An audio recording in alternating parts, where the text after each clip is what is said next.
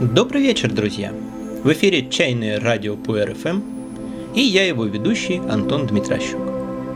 На прошлой неделе в нашей домашней чайной «Сова и панда» в гостях был Сергей Кашеверов, хризолит, один из самых известных, самых знающих, и если бы я был ведущим светской хроники, обязательно добавил бы самых влиятельных чайных людей России. Сергей – один из основателей проекта «Чайное путешествие», включающего в себя чайный магазин, чайный образовательный центр и пространство для чаепитий в Хохловском переулке в Москве, а также увлекательные чайные туры в Китай.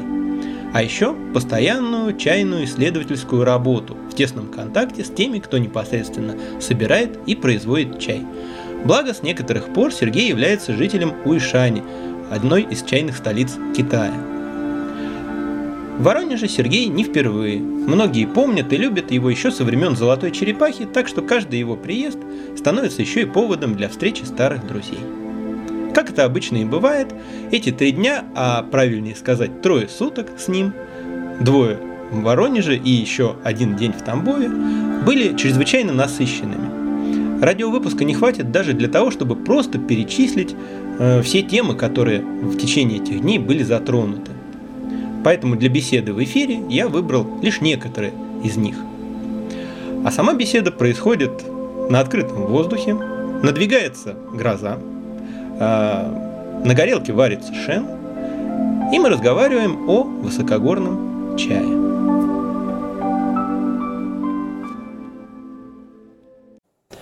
А, здравствуй, Сергей. Здравствуйте, уважаемые а, слушатели интернет-радио. Вот э, больше всего на протяжении этих дней э, звучало слова высокогорный, среднегорный чай.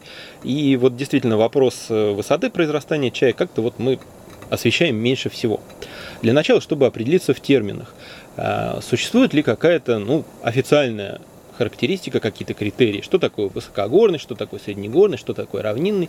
Или для каждого региона, каждого сорта чая нужно выстраивать эту шкалу отдельно.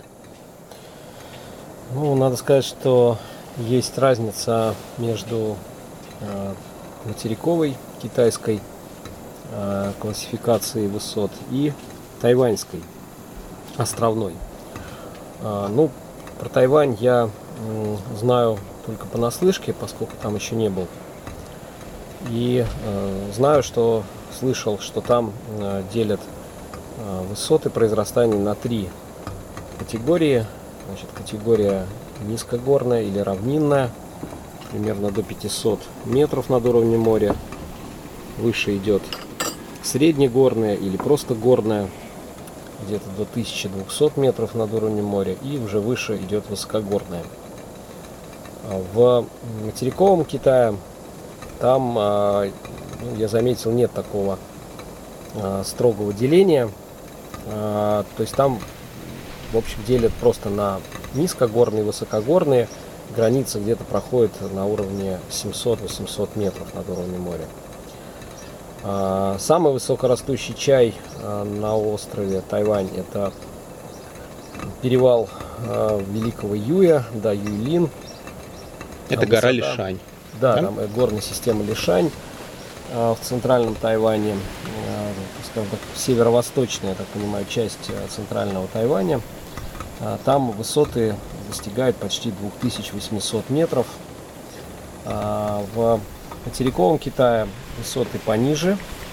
Самым высоким местом считается Юньнань, родина, кстати, чайного растения. Там встречаются высоты порядка двух с половиной тысяч метров.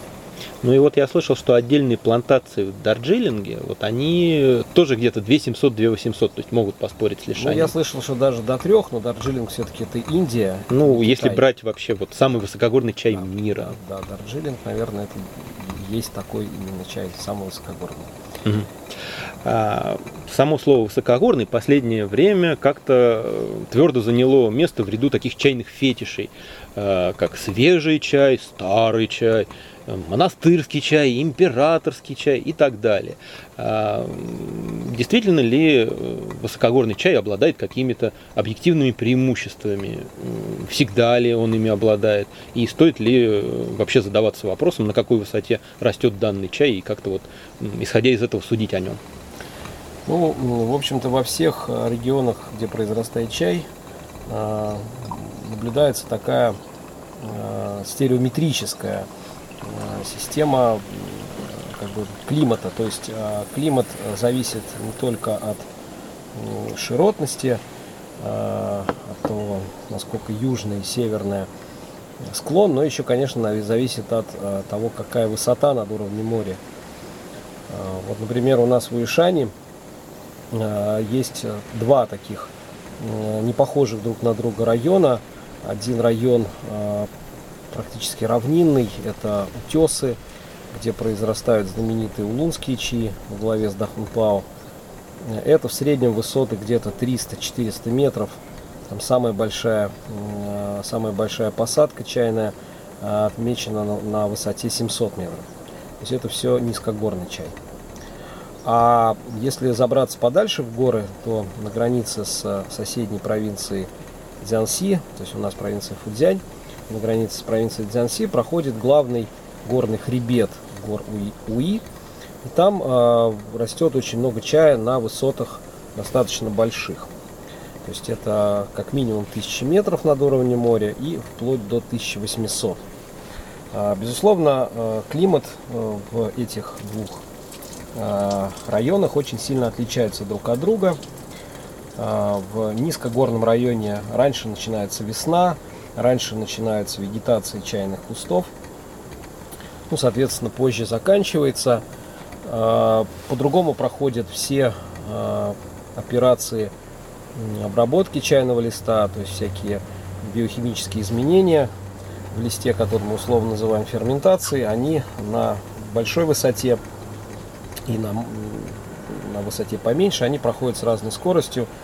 А, и вот даже замечено, что чай, который, допустим, вырос на высокогорье, а, ну, не всегда удается произвести его именно там, где он вырос. Вот, если его а, спускают с этих гор значит, на уровень уже нашего города Уишань, то э, все-таки по качеству чай такой получается ниже, чем чай собранный с тех же самых кустов, но обработанный на той высоте, где он рос.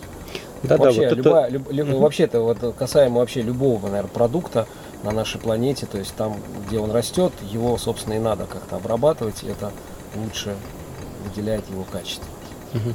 Вот это вот вообще было, было одним из самых интересных моментов, что э, вот это понятие высокогорности и низкогорности относится не только, собственно, к месту, где растет чайное растение, но и к э, тому месту, где производится обработка чайного листа. А если же все-таки возвращаться вот к, собственно, произрастанию, что, что является теми факторами, которые делают высокогорный чай ценным? Это климат, это отсутствие вредителей, что-то еще. Э, чем большие высоты лучше? А, ну вот в Китае а, очень э, философски любое явление разлагают на три таких составляющих. Небо, земля, человек. То есть есть небесное начало, дающее, есть э, земное начало, принимающее, также это называют еще ян и инь. Вот, и между ними есть человек, который, собственно, проводит эти энергии туда-сюда. И, э, в принципе, вот факторы, влияющие на рост чайного растения, их тоже можно разделить на вот эти три категории человек это будут всякие э, процедуры, которые производятся над чайным растением, начиная с посадки, э, даже планировки э, чайных угодий, вот, ну и заканчивая, собственно, обработкой уже собранного листа. Ну, в данном случае мы это не рассматриваем. Вопрос был именно про какие-то природные факторы. Здесь, конечно, надо рассмотреть факторы земные и факторы небесные. С точки зрения э, земных факторов, то это прежде всего почва с э, ее определенной структурой, с ее определенной рыхлостью, с ее определенной просачиваемостью влаги. Очень важно, чтобы для чая влага не застаивалась в корнях, поэтому даже если на каких-то равнинных таких а, ну, скажем так, не равнинах, а ровных площадках высаживают чай, то обязательно вокруг чайных посадок надо прокопать какую-то такую вот а, канавку для того, чтобы туда стекала избыточная влага, чтобы она не застаивалась в корнях. Это очень важный фактор, который а, позволяет получать более качественный чай. Поэтому по преимуществу, конечно, чай должен расти на склоне. Во-вторых, большое значение играет кислотность почвы, ее характер – чай в основном растет на слабокислых почвах.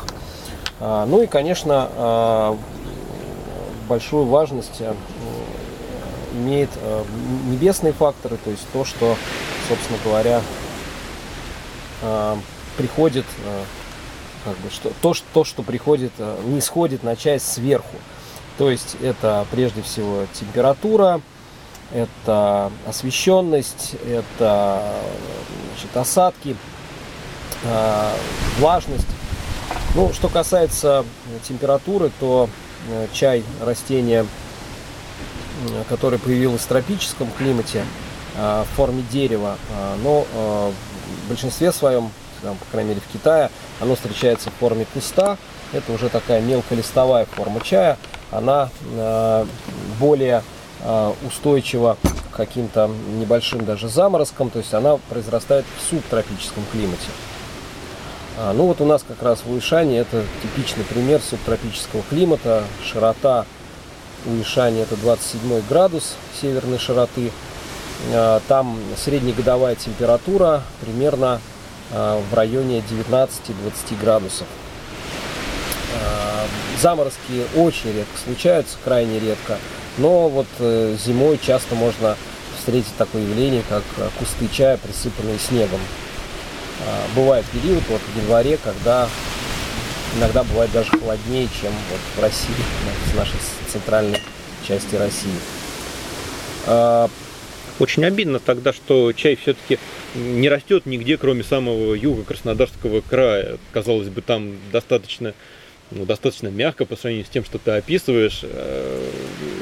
А вот мы не имеем ну, счастья. Тут, тут есть масса факторов, и вот э, рельеф, он как раз тоже очень большую роль играет, потому что вот помимо температуры, ну, во-первых, у нас все равно встречаются заморозки, которые чай, в общем-то, не выдержит. Даже кустовая форма, даже самые вот северные морозоустойчивые сорта, которые выводят в Китае, в самых северных районах Китая, там тоже случаются заморозки.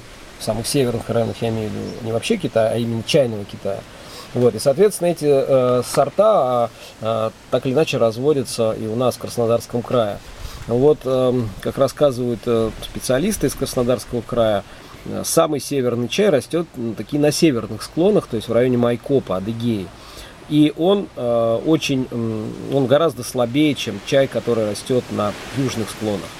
То есть сезон короче, качество чайного листа более более низкая. В общем, то есть все, эксперименты, кстати, вот проходили в свое время в Европе, в Карпатах а, пытались выращивать чай, но э, ничему не привели, потому что как раз вот эта возможность каких-либо заморозков, она причем не каких-либо, а таких достаточно существенных, то есть там уже 10 градусов, все, уже чай погибает.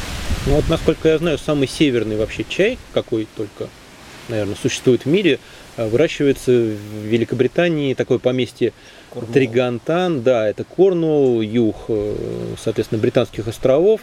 Э, так, если судить сугубо по широте, то, конечно, это очень, очень северно, но там, конечно, о заморозках, наверное, вряд да, ли может да, идти это, речь. Это мягкий климат, все-таки Гольфстрим, он все-таки играет большое значение. Вот, и я думаю, что там не бывает температур там 10 градусов, а если и бывают, то это случается крайне редко.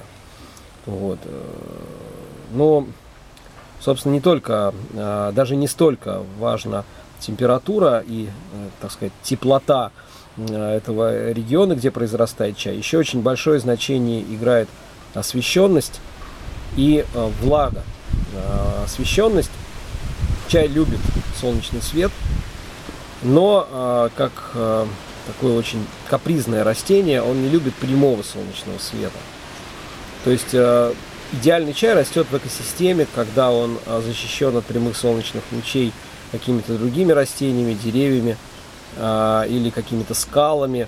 То есть вот в Уишане очень многие чи получают свет отраженный от скал.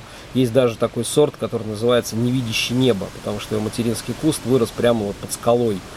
Вот, он в буквальном смысле не, не, получал и не получает а, никогда прямого солнечного света. А, и, но тем не менее, вот все-таки наша вот э, центральная Россия все-таки это а, район, где, а, ну, скажем так, даже, наверное, полгода не, на, не накопится солнечных дней. А, достаточно все-таки у нас пасмурная погода. А вот для чая, ну, как минимум 200 солнечных дней в году то есть требуется. В Ишане где-то порядка 220 солнечных дней в году отмечается. Это существенно отличает ишанский климат от среднероссийского. Вот. Ну и самый важный фактор, на мой взгляд, который влияет на рост чайного растения, это, безусловно, влага. Чай э, капризен в том плане, что он не любит ни проливных дождей, не любит ни засухи, а любит влагу в форме таких облачных туманов. То есть это такая срединная субстанция между облаком и туманом, то есть более густое, э, чем туман, более разреженное, чем облако. Вот э, в горных районах такое явление наблюдается гораздо чаще, чем на равнине. А, гораздо чаще такое явление наблюдается в период резких перепадов суточной температуры. Вот. Ну вот в нашем климате такое практически представить невозможно. То есть любые попытки вырастить чай в теплице, они вот в основном упираются как раз вот в этот момент, что вот влагу, такую влажность невозможно а, поддерживать, как-то создавать ее искусственно. Она только в природе появляется. Кстати, в Китае я сталкивался с таким явлением, как парниковый чай. Вот в северных районах а, чайного Китая, там в провинции Шаньдун, а, там встречаются достаточно часто такие вот парниковые чаи, парниковые посадки. Это связано с тем, что там более холодный климат, и там э, лето начинает, то есть весна начинается гораздо позже, чем э, в районах традиционного чаеводства, и поэтому там прибегают значит, к созданию такого вот э, парникового чая. Но по сравнению с грунтовым чаем он гораздо более выхолощенный, неинтересный, такой плоский по вкусу. В общем, смысла особого не вижу я заниматься таким чаем.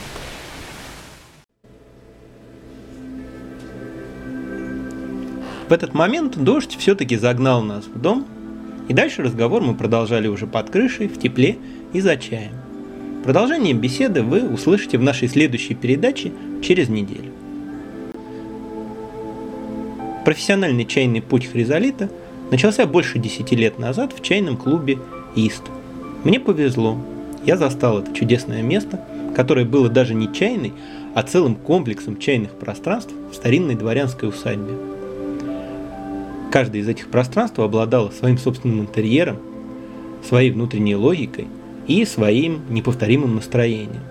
Но главное было даже не в этом, а в тех необыкновенных людях, которые там работали, и в той удивительной, непринужденной и чудесной атмосфере, которую они создавали. И я думаю, каждый, кто бывал в Исте, поймет, почему для финальной песни в этот раз я выбрал дом нашей замечательной современницы Тики Шельен – и, кстати, к современному чайному путешествию в Хохловском переулке эта песня тоже прекрасно подходит. До новых встреч, друзья, и всего вам чайного.